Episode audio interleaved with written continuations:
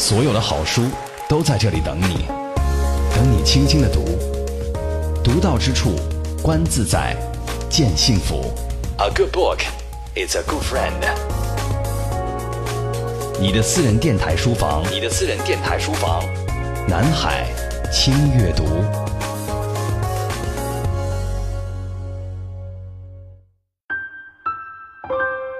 读到之处，乐在其中。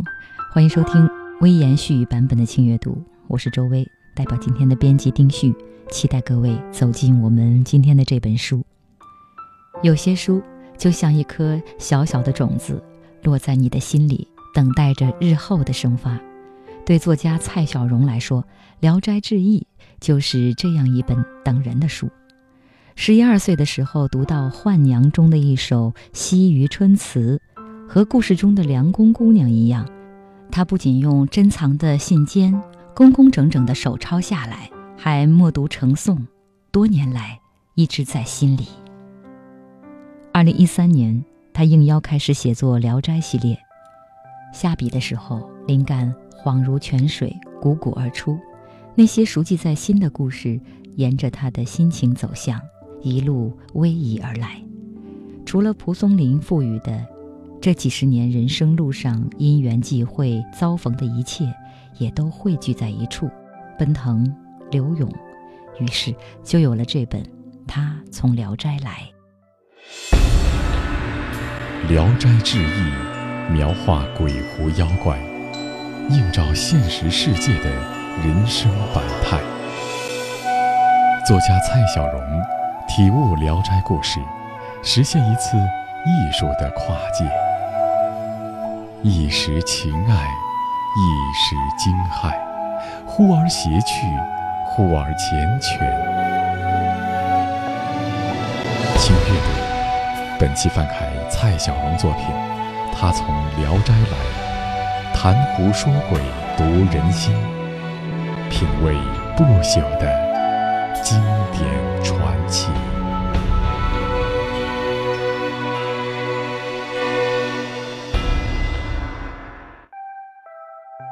蔡小荣觉得童年是一生的隐喻，包含着一生的秘密。小时候的东西一直在那里，等着你长大了慢慢积蓄、延续、重新审视、发现、整合。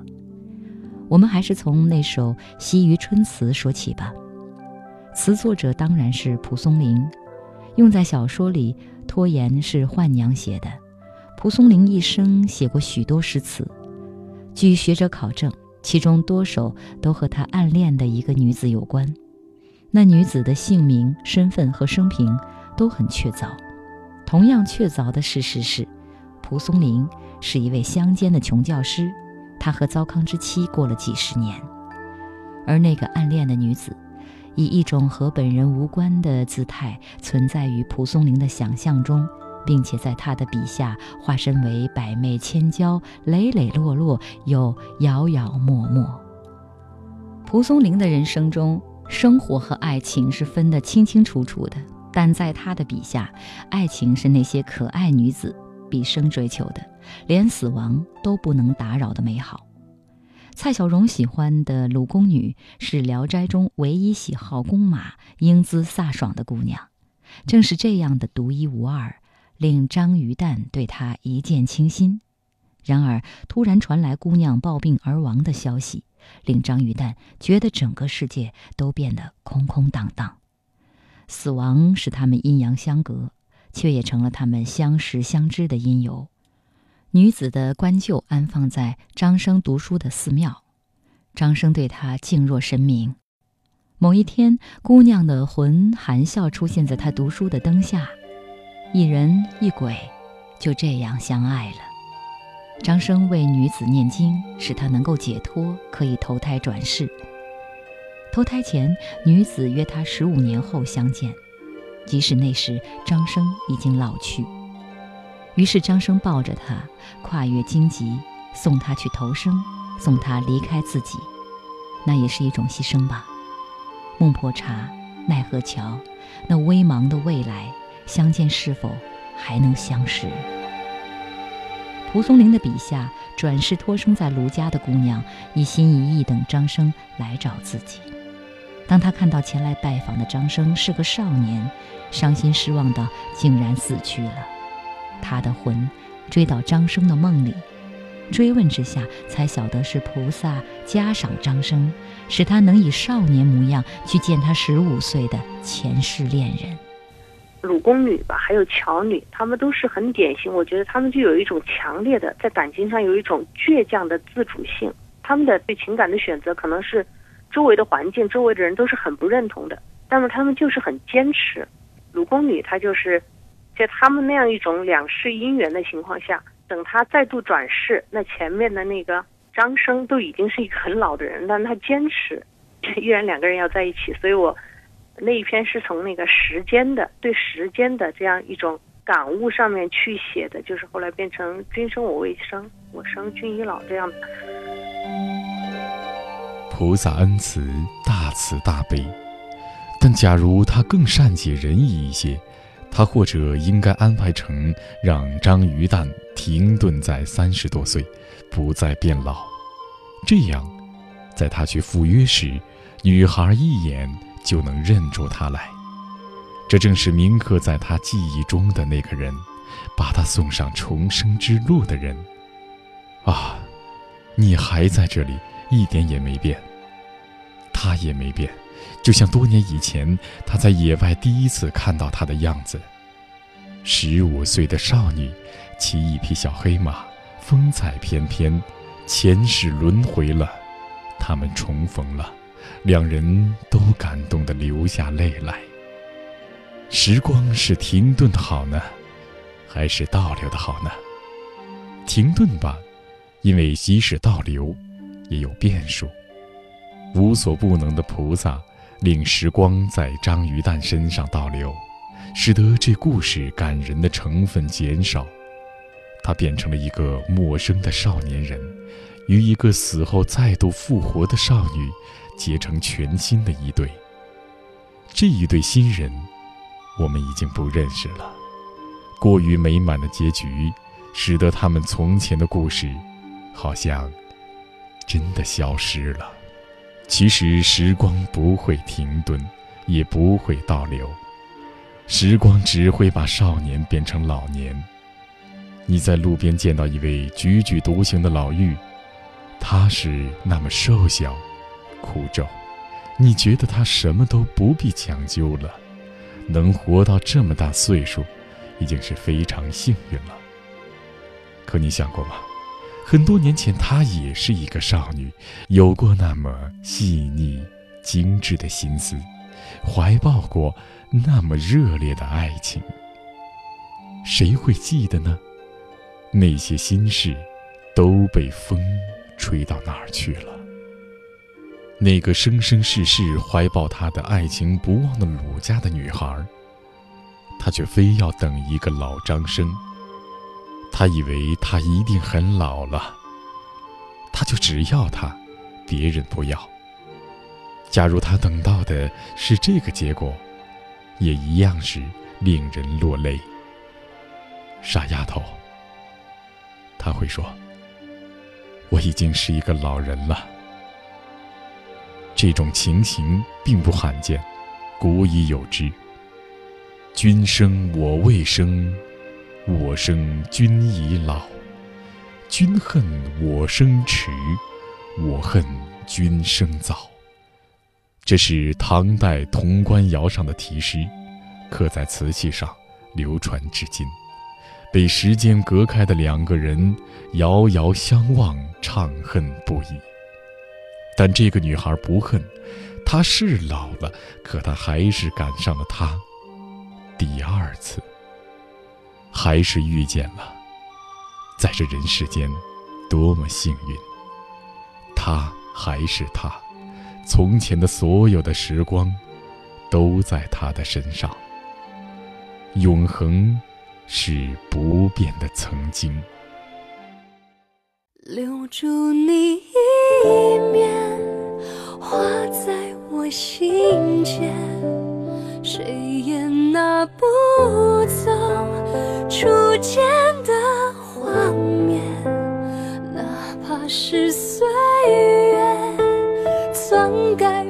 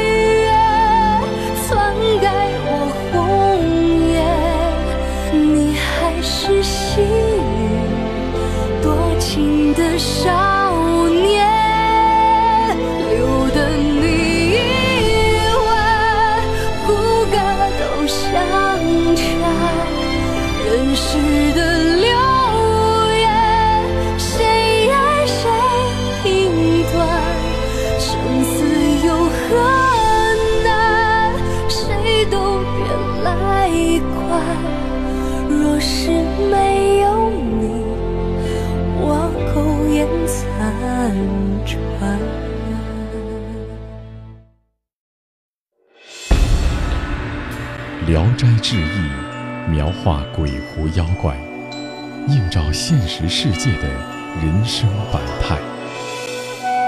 作家蔡小荣体悟《聊斋》故事，实现一次艺术的跨界。一时情爱，一时惊骇，忽而谐趣，忽而缱绻。请阅读本期范凯。蔡小荣作品，他从《聊斋》来，谈狐说鬼，读人心，品味不朽的经典传奇。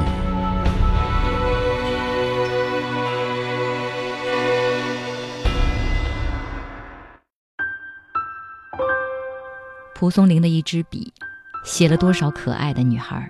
她们或是狐仙花妖。或是幽冥中的芳魂一缕，还有那些真实存在于我们的生活中的姑娘，她们大多温柔美丽，善解人意，独具慧眼。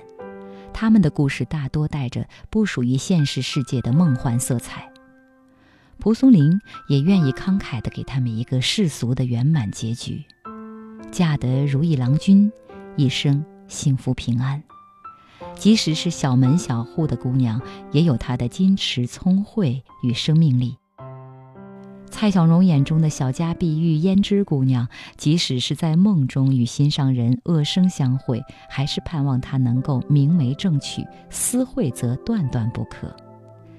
当浪荡子冒名恶生，想要轻薄她，这聪明的姑娘立即就发现来人不是温柔手里的恶狼。她对心上人有自己的认知与期待，这是她的自持和规矩，也是她的聪明，又何尝不是他的自爱呢？我近来也看了一些，就是国外在翻译《聊斋志异》的时候，那些译者还有西方的读者，他们都会表示惊讶，觉得在蒲松龄那个时代，又是在中国，又是在那个那个时代，怎么他能够描写出那样一种就是一男一女一见钟情，然后他们就马上就可以同床共枕的这样一个。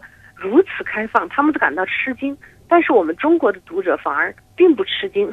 我觉得是这样的，可能蒲松龄他在某一个层面上，他是把他笔下大多数的女性，他说是狐狸，或者是花精，或者是某种生灵所幻化成的女性形象吧。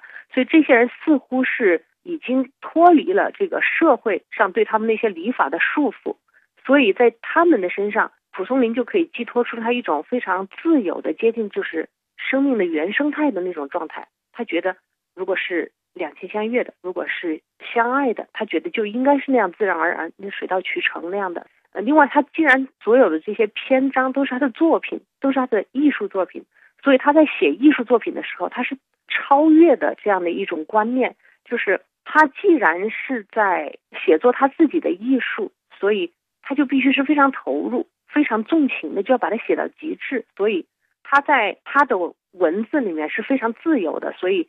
我们读者也接受了他这样的一种理想化的表达，所以我们就是中国的读者，在在阅读的时候，我们并不吃惊，这是一个层面。但是他事实上对现实层面的女性也有充分的理解，比如说他写的就是比较现实的那一类，像胭脂啊，一个小户人家的女儿，我们就可以看这个女孩子是非常规矩的。另外一方面，她在这种规矩的这种规范之下，她有一种一种那种非常的聪明，她的那种非常。清静自守的这样一种品格，就使得他有这样一种，就是他所期待的人对他有这样的要求，也有这样的认定，所以他能够非常聪明的，就是一眼说出非常准确的话，说你不是恶狼。假如说来人确实是那个恶生，就是假如说他看错的话，那么这句话他也可以理解为他是在责备他不应该这样。嗯，他对这样的女孩子也是非常理解的，所以他是都多层面的。一方面他也有理想化的，好像是能够象征着那种自由生命的。花妖啊，狐仙呐，那样一些自由自在的，爱的也很尽情，也很洒脱。有时候如果是不得不分离的话，也就是潇洒的离去，这样的也也很多。呃，这可以是说是他的一种美学理想吧。然后另外一层面就是像现实的，遵守礼法规范的，以及是囿于各种现实的严酷的，他都写得非常淋漓尽致。我觉得他女性观就是第一是非常美的。就是我们在阅读他那些故事的时候，首先那些美丽的女性，不管她是什么精灵，她塑造的情那种形象，一个是情节，都让人感到摄人心魄的美。《聊斋》里一众容色娟好、风致嫣然的女子之外，还有那么几个异类，而这也是蒲松龄女性观的重要内容。有的不以嫁人生子为追求，比如侠女中的身负血海深仇的侠女。她的故事曾经被导演胡金铨搬上银幕，轰动了戛纳。还有的女子并没有倾国倾城之色，甚至是奇丑，却活出了自己的精彩。比如巧女中既残又丑的巧女，因为丑，只能嫁给年老家贫又丧妻的木生做田房，没有几年就守寡了。有个丧偶的孟生，偶然见了巧女。非常中意，托人去说，却被巧女拒绝了。巧女说：“我现在如此忍冻挨饿，嫁给官人可以得到温饱，怎能不愿意呢？但是我又瘸又丑，和别人不一样。我所能自信的是品德。再嫁第二个丈夫，官人图我什么呢？”这番话，虽然含有一女不侍二夫的封建观念。但所见非俗，且披露了足够多的内心世界。一个既残又丑的女子，自小被人看得那么低，低到没有人要，低到连生身母亲都嫌弃。她是靠着坚强的自尊自律活在世上，人家以为她那么丑，肯定别的方面也潦草了。偏偏她绝不将就。他对自己的要求是那么高。这桩佳话发生过没多久，孟生突然暴病去世，乔女往林窟尽哀。这是惊世骇俗的。他是你什么人？你去哭？他怎能不哭呢？他，是这世上唯一知他、爱他的人。她生来从来没有人爱过她，她丈夫没有爱过她，只是因为家里太穷，死了妻子需要再娶一个，才凑合着把她娶了。这也怪不得他，穷人有穷人的活法，穷也得活下去。他要回报孟生的知己之恩。孟生死后，家产被流氓无赖哄抢一空，只剩个老妪抱着他的孩子乌头啼哭。乔女将乌头接走，并请孟生的好友林生出面告官。林生是答应了，但随即被无赖们的白刀子吓住，不敢出门。乔女就亲身前去见官，被反问了一句。你是他什么人？这个问题很致命，而乔女答得很灵巧。大人治理县里事，凭的是一个理，只要有理，路人的话也是可听的，就不必管我是什么人。在我听来，他答得无懈可击，可官家认为他干，把他赶了出去。但终有理解他的意识，出手相助，帮忙将孟生的家产追回。乔女虽然命如败草，但言行丝毫不逊色于任何一位慧眼识英雄的义烈男子。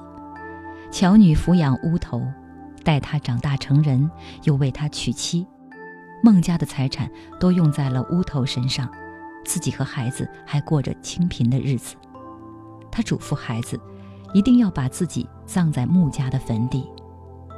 蔡小荣写道：“乔女为孟生做的，已经达到了一个妻子能做到的最好。”他曾经这样剖白自己的内心：“我因为很丑，被人看不起，只有孟生能了解我。以前我虽然拒绝了他的求婚，可我的心却早已许给他了。”这两个人甚至连最轻微的身体上的触碰都不曾有过，可是就如严歌苓写过的那样，除了身体，一切都拥抱了。就是一般人可能不太去体贴这样一个长得非常丑的女子她的内心，但是蒲松龄他完全是深入到了这样一个女子的灵魂，他才把它写出来。然后有一个非常激赏他的男子，希希望娶她，他自己内心的剖白可以看出，原来他是那样想的。那个小说里面也说，他身上那个男子还相当挑剔，谁都不中意。然后他突然就一见这个乔女，就非常的中意。这个蒲松龄没有写出任何理由，我觉得也是很耐人寻味的。所以我就设想那样一个情景，也许他在无意之中看见了她，看见这个女子虽然是面目是很丑陋，可是她身上有一种静气，有一种。很非凡的那种自持的静气，也许他正在纺线，然后身上纯衣百洁的，但是又很整洁，因为他整个人有那么一种整洁的气息，然后就给他一种直觉，说这个女子你不能看光看她的外貌，你要看她的精神，所以他也许是出于这样的这样的情景，他选择了她，然后听了乔女这一番见识之后，他就更加认定自己的判断是对的，所以我们就根据这样一个逻辑，就逐步走进这个女子的内心。就和那个呃美国的小说《了不起的盖茨比》的开头非常相像的一段话。那个作者的他的父亲教导他，就说每当你想要批评别人的时候，你就要记住，别人并不都有像你这样优越的条件。所以我年轻的时候，别人也这么跟我讲，你要宽容一些，不是说每个人都像你这么幸运，你不能指望别人都像你这么优秀。就是说，你在看待别人的时候，一定要有一颗能够体会到别人的难处或者。弱势的那一方面，人要年长之后才能够体会到这一点。所以蒲松龄显然是体会到了这个女子的内心，才写出了这么一个尽管人人都应该他潦草的活，但是他偏不将就的活这样一个形象，所以也很震撼。这是一个不同流俗的形象。我们赞叹乔女，也赞叹孟生的眼光与胸怀。人海之中，难求一个孟生，也难求一个蒲松龄。正是因为蒲松龄那不同流俗的美学理想，才能为我们呈现一个光彩照人的巧女。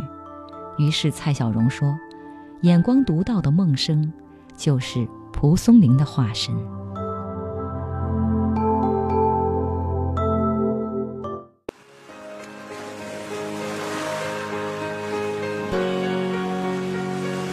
所有的好书都在这里等你，等你轻轻的读，读到之处，观自在，见幸福。A good book is a good friend。你的私人电台书房，你的私人电台书房，南海轻阅读。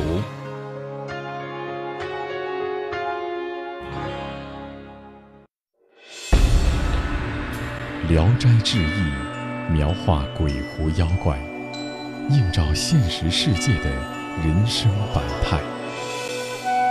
作家蔡小荣体悟《聊斋》故事，实现一次艺术的跨界。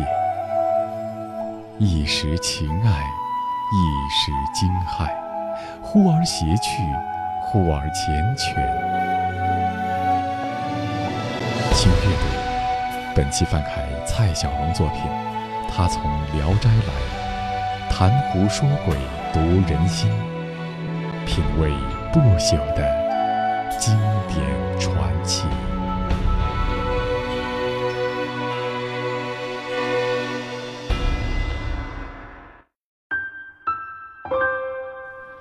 蔡小荣十一二岁时读到西于春词，为之倾倒，多年以后写他从《聊斋》来。他也把对宦娘的怜与爱收录其中，《聊斋》里有许多的女鬼都和人自情相恋，而那个写西于春词的女鬼浣娘，暗中促成了温如春和梁公的好事，自己只能冷冷清清寄情于手中的瑶琴。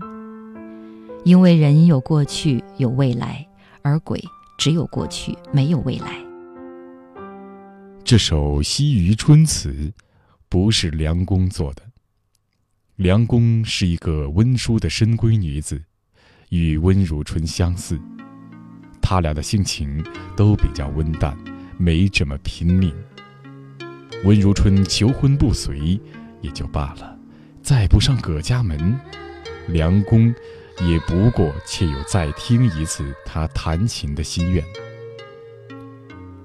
梁公在花园里捡到了这首词，念诵数遍，非常喜爱，遂以锦笺抄录。端锦的闺秀对这首词的喜爱，是对词赋本身的品鉴，亦有对内中情怀的感激。这种情怀，他自己虽不及，也认同。他的父亲当然极不认同。一看自己是女儿的，当然认为是他所作，欲出言责备，他又觉得难堪。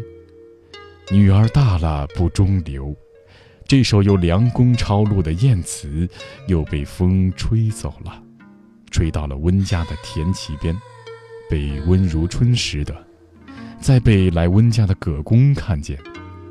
这些蹊跷，究竟是谁在暗中牵线？其实这首词是浣娘做的。浣娘是鬼，她可以让人看见她，也可以让人看不见她。这样，他可以自由地做许多想做的事儿。但有的事，他却不能做，令他黯然神伤。这，大概就是他的因恨成痴，新仇旧仇。他已死去百年了。生时，他自幼喜好琴筝，琴颇为谙熟，琴未有折传。偶遇温如春长夜古琴，令他心驰神往。可是，他身为异物，不能联姻或欢好。人鬼殊途，为报答温的眷顾，他尽心费力地为他撮合佳偶。而他自己只能躲在暗处，默默地跟温研习琴艺。《聊斋》里的许多女鬼都与人自情相恋，并无顾虑或挂碍，但这个幽怨却不成他人之美，自身独寄情于琴的浣娘，让人尤其动心。他自己的说法是。君琴瑟之好，自相知音，薄命人乌有此福。他自认没有这个福分，因为他没有常人的肉体，他有的只有死后百年仍然伴着他的琴心，所以，他对爱情的愿望只是留下一针小象，希望温如春时而能对之弹奏一曲。空灵，是他的永恒。故事的结尾，温如春已经得到佳偶。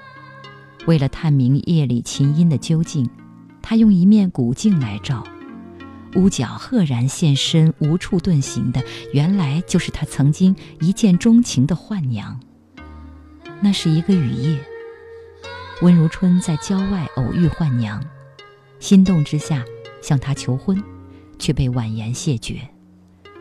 那夜的雨，古琴的人，也许是幻娘，在孤寂冰冷的幽冥之中，唯一眷恋难舍的情梦吧。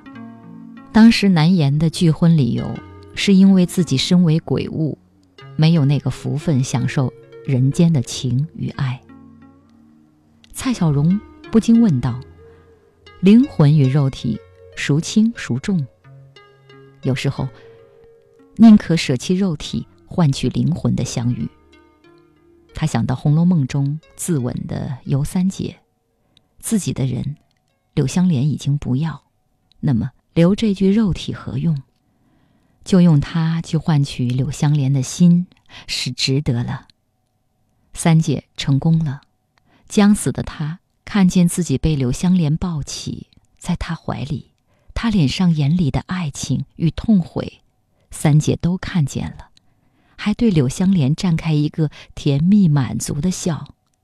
可是事情又来不及了。灵魂飞升起来的三姐，是不是又后悔了？作家王鹤说：“蔡小荣此处写的入肠入肺，把曹雪芹的言外之意都读到了。因为写幻娘那篇，我把它叫做情心幽魂。嗯，首先就前面有一段就写了，就是人在那个生与死之间，就是有很多的眷恋不舍，就是那样的一些情境，然后就带入到这个幻娘的她的那种境地，因为她是很幽怨的。”然后到最后就是到那个尤三姐那里的，就是好像有时候肉体和精神，如果两者只能取其一的话，那会是一种怎样的情境？就像尤尤三姐，她最后就是这样一种得不到柳香莲了，然后她唯一的选择就是她舍弃自己的生命，也就是肉体，来换取柳香莲的一颗心，所以他认为这样的一种灵魂的相遇，他是值得去付出生命的。所以到最后，曹雪芹没有说出来。事实上，他也不需要全部说出来，因为他把那个情节设计成那个样子。你如果思索的话，就会发现他就是这样，就是两者不能两全的情况下，尤三姐的选择是什么？对于百科全书式的《聊斋志异》来说，情爱并不是唯一的主题。一饭之恩写的是人与人之间的情谊，石清虚写的是人与物的情谊。这样无关风月却感人至深的故事，在《聊斋》里比比皆是，世风民情、人心百态，刻画的细致入微。有的读者爱读阿秀一文中阿秀家的那间杂货铺。阿秀的杂货铺是什么样子呢？他卖的是日用百货。少年刘子固看上了阿秀，就去铺子里找他买扇子了、手帕了，还有胭脂香粉什么的。想来没有顾客的时候，阿秀就拿块布擦擦这里，抹抹那里，收拾得干干净净、整整齐齐。客人来了，他叫爹爹出来招呼，自己坐到一旁绣花。蔡小荣也喜欢杂货铺，喜欢旧式的那种生活方式，喜欢看老房子、老街巷，临街人家的衣服洗干净、晾晒在阳光里，他觉得那就是一道风景。沿街一溜都是店面，也有集市。走在路上，顺便就把东西买了，提着回家。这都是一砖一瓦、一针一线、一蔬一饭的日子。规划的过分整齐划一的城市，会把真正的日子露出去。写作《聊斋志异》的蒲松龄是有幽默感的，而这幽默中又带着一丝苦涩。西方童话。往往结束在王子与公主从此幸福地生活在一起，而在蒲松龄笔下，才子佳人得偿所愿，不过是生活的开始。柴米油盐酱醋茶的琐碎日常，夫妻婆媳妯娌，大家庭里的各种关系，生活的烦恼千头万绪。蒲松龄写生活这样灵活生动，因为他自己也是深受其害。蒲松龄写生活是非常的活灵活现、传神的，他是有幽默感，但是我在他那种幽默、那种写起来轻松和活灵活现的背后，我。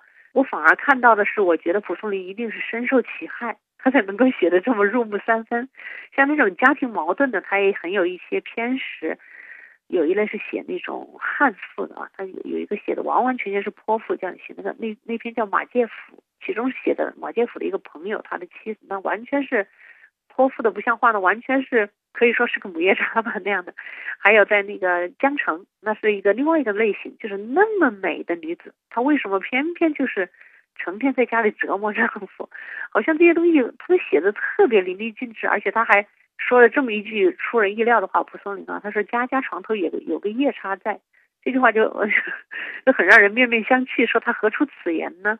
然后还有他写，比如说婆媳关系的。珊瑚那篇也是写的非常精彩，就是一个最好的媳妇，一个最恶的婆婆，再来个最坏的媳妇，好，这个这种三角的那种这么尖的三个角的关系，然后再加上那两个儿子都是不中用的，然后就是家庭会闹成什么样的局面，故事又特别精彩。我还特别写到过两篇，一个叫曾有雨，那是大家庭当中，因为一个家里的那个一家之主最先的已经去世的那个老人，他是先先后娶了几房妻子妾。各自生的孩子，那完全在闹得不可收拾，那种大家庭的那个纷争非常可怕，各种可怕的矛盾集聚在一起。还有那个裘大娘那篇也是大家庭，所以我从这里面我看到，尽管他写的那么生动，但我觉得他肯定是吃了不少苦头的。后来就是看一些关于蒲松龄生平的介绍，也有。他自己也是在分家的时候吧，他蒲松龄和他的妻子就是和他们的兄弟妯娌，嗯，很受欺压吧，家就是闹着要分家，而且就是把好的东西都分走了。蒲松龄夫妇就分到简直是完全不能住那种房子，什么都没有。所以我想他肯定也是深受其害，然后就看得特别深、特别透，才能够写出来的。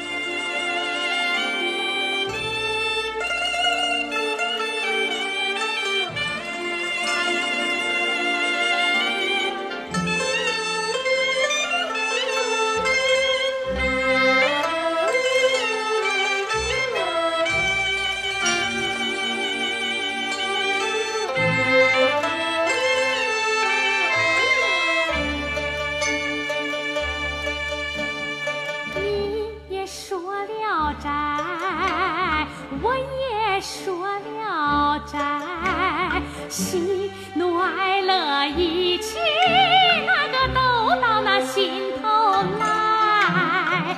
鬼也不是那鬼，怪也不是那怪。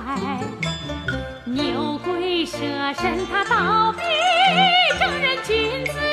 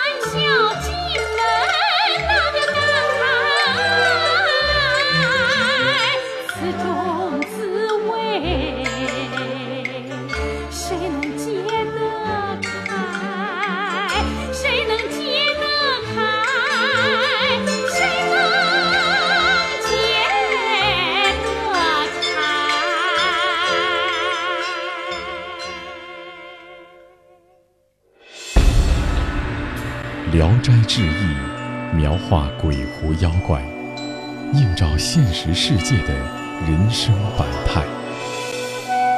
作家蔡小荣体悟《聊斋》故事，实现一次艺术的跨界，一时情爱，一时惊骇，忽而谐趣，忽而缱绻。请阅读本期翻开蔡小荣作品，他从《聊斋》来，谈胡说鬼，读人心，品味不朽的。经典传奇。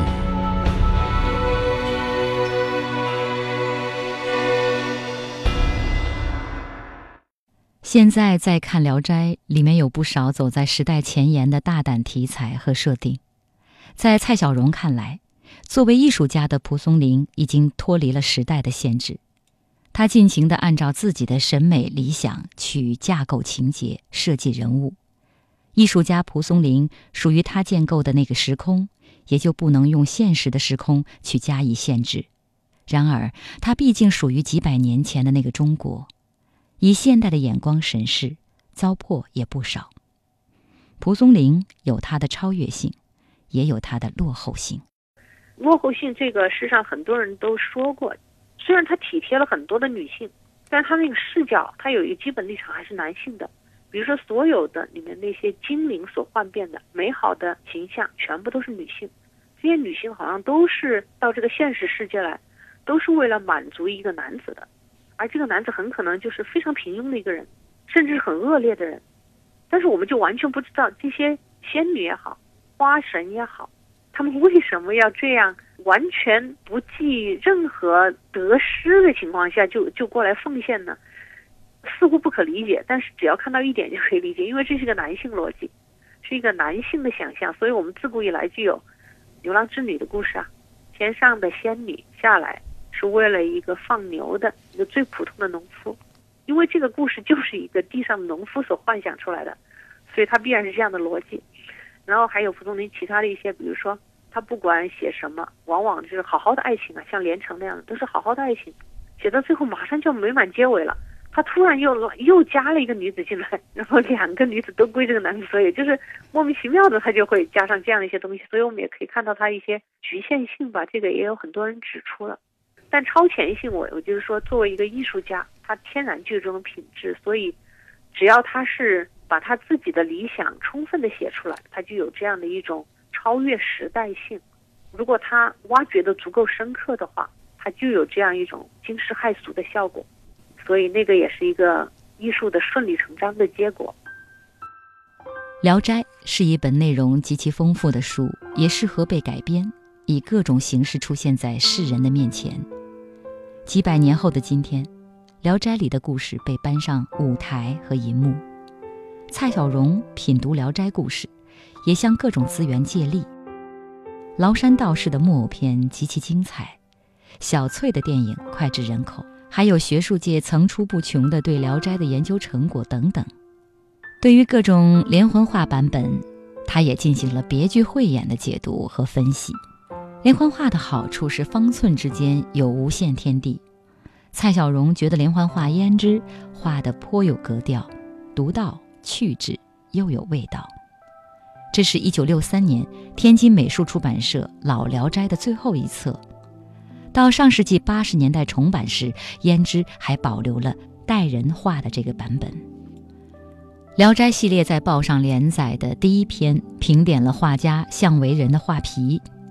向为人先生看到后，通过曲折的关系联系到报社，表达想与蔡小荣认识的愿望。他说：“我很激动，感觉是遇到知己了。”文章见报才一个星期，向先生的画册就寄到了蔡小荣的手中。被蔡小荣写过的画家，或许都有视他为知己之感。他写画是拿出了自己的灵性与慧心，融入了自己的血肉和生活。这个《聊斋》题材的连环画，它有一个问题，它的版本非常多，因为可能本身《聊斋》这个题材实在太适合改编成连环画了，所以它改编的非常多。但是自从八十年代中期以后，连环画一下子就像是陡然衰落了。上次是读库的主编张立宪，他也说，这很多都是处于这个连环画大滑坡的时候批量生产出来的，所以我就不得不说，就是《聊斋》题材的连环画，它的版本众多，但是精品确实不多，精品很少。也有一些真的是不可多得的杰作，一个就是原稿都已经丢失了。五五年的时候，就程十发先生他用传统水墨画的画皮，这个是一个杰作。还有那个王宏利先生他的那个王者，他自身也是非常满意，而且可能看的书中的那个插图也是有有有一个非常有效果、非常有气氛的那样的书。还有一些就是书书中选的吧，都是我尽力选出来的，画的好的。然后我设法把这些图找到，当时那个条件嘛，就是画家都是白纸一张，然后通过你的想象把这些画面呈现出来。那至于怎么呈现，那个一张白纸上就是有无限的可能了。所以我们可以看到，像刚才胭脂，就是这个故事，我觉得他那个连环画就画的非常有特点。蔡小荣从二十岁开始持续不断的写作。他说：“那些年简直有一种一天不写就活不下去的感觉。这些年，自己把心放慢了，虽然没有在书桌前写作，但是自己在生活，在养一种气。浮生旧梦说连环，就是在这样的调整后写下来的。而写作《聊斋》系列虽然有些突如其来，写的却是十分的尽兴，也很能打动读者。”他喜欢自己写的小翠，他说：“我写到一大半了，出门，简直担心被汽车撞，我还没写完呢。”还有寄生，读者来信说把新凤霞写进来，神采倍增。末尾那句：“天上的神，都是人做的，所有的天使都曾经在人间，则是神来之笔。”《聊斋》系列读者看得尽兴，对蔡小荣而言，也是一次深刻的成长过程。这个书我也写得很尽情，就是很快嘛。但是我事实上花的时间不短。虽然说连环是写了两年，但是那两年因为我时间特别少，所以是很难有时间坐到桌前去写。但是我那个是每一篇都写得很畅，一口气就写完了，然后就就在修改，就是很短暂的修改了，就不再看它不不动了。但是这个《聊斋》，我是我我那十个月是有空我就坐到桌前去写，而且反复修改，反复修改。所以到最后，所以我自己的评价是，《聊斋》比连环要写的要深入一些。但是它一方面让我觉得认识到自己的潜力，就是确实的，就是突如其来，我突然能够写出这么多东西来。这一方面能够自己认识到自己的潜力，尤其是在前方。前面刚刚撒开这个题目的时候，那真是一个劲儿往前奔，好像非常的充沛。一但是到最后，就好像这一汪泉水也也有也有泄尽的时候，到最后渐渐就不太能出来了。然后到最后就是必须得得打住了，就写不动了。所以我就说，一方面他让我认识到自己的潜力，一方面又让我意识到自己的局限。我个人还是认为，好像就从整体结构上，还是连环要好一些，因为连环好像。十分完美，就是节奏感各方面，嗯，又是一气呵成的。但是《聊斋》的好处就是它走的比连环要更深一些。我不久前也写了这样一段话，我的写作好像是退下一段蝉蜕，就好像它是你写下的东西，好像就好像一只蝉，它退下了这样一节蝉蜕，把它留在那里了，然后它就抽身飞走了，所以它对自己也是一个纪念。然后我就准备下一阶段吧。多年前，他说文章有两种写法，一种是葱花，几乎所有的人都会喜闻乐见；另一种是盐水，爱的人很爱，不爱的完全接受不了那个味道。他选择的是延绥式的写法。看过《浮生旧梦说连环》，看过他从《聊斋》来，你会不会也爱上蔡小荣的延绥味道？书写完，作者下场。现在的蔡小荣正在美国杜克大学访学，那里的课程和图书馆藏令他眼界大开。即使在遥远的大洋彼岸，他还是在文献和资料中邂逅了蒲松龄和《聊斋》的痕迹。这一年，他回归积累，我们也期待这一年的积累能够在未来呈现更多的精彩。今天的轻阅读，通过丁旭的文字、周围的声音，我们再一次的感受到蔡小荣的文字魅力。今天读的这本书，他从《聊斋》来，喜欢吗？好，我们相约明天的轻阅读，再见。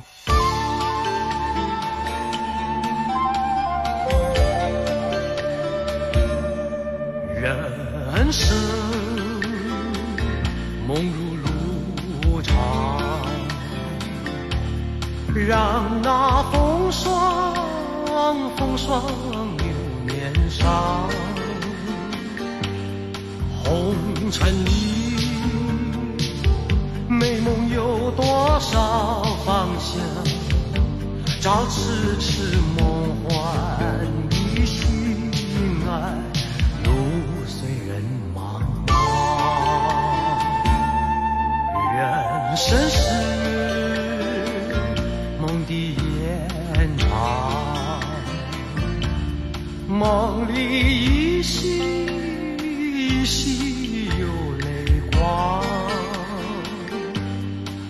从何去？迷我心中方向，风悠悠在梦中轻喊，路和人茫茫。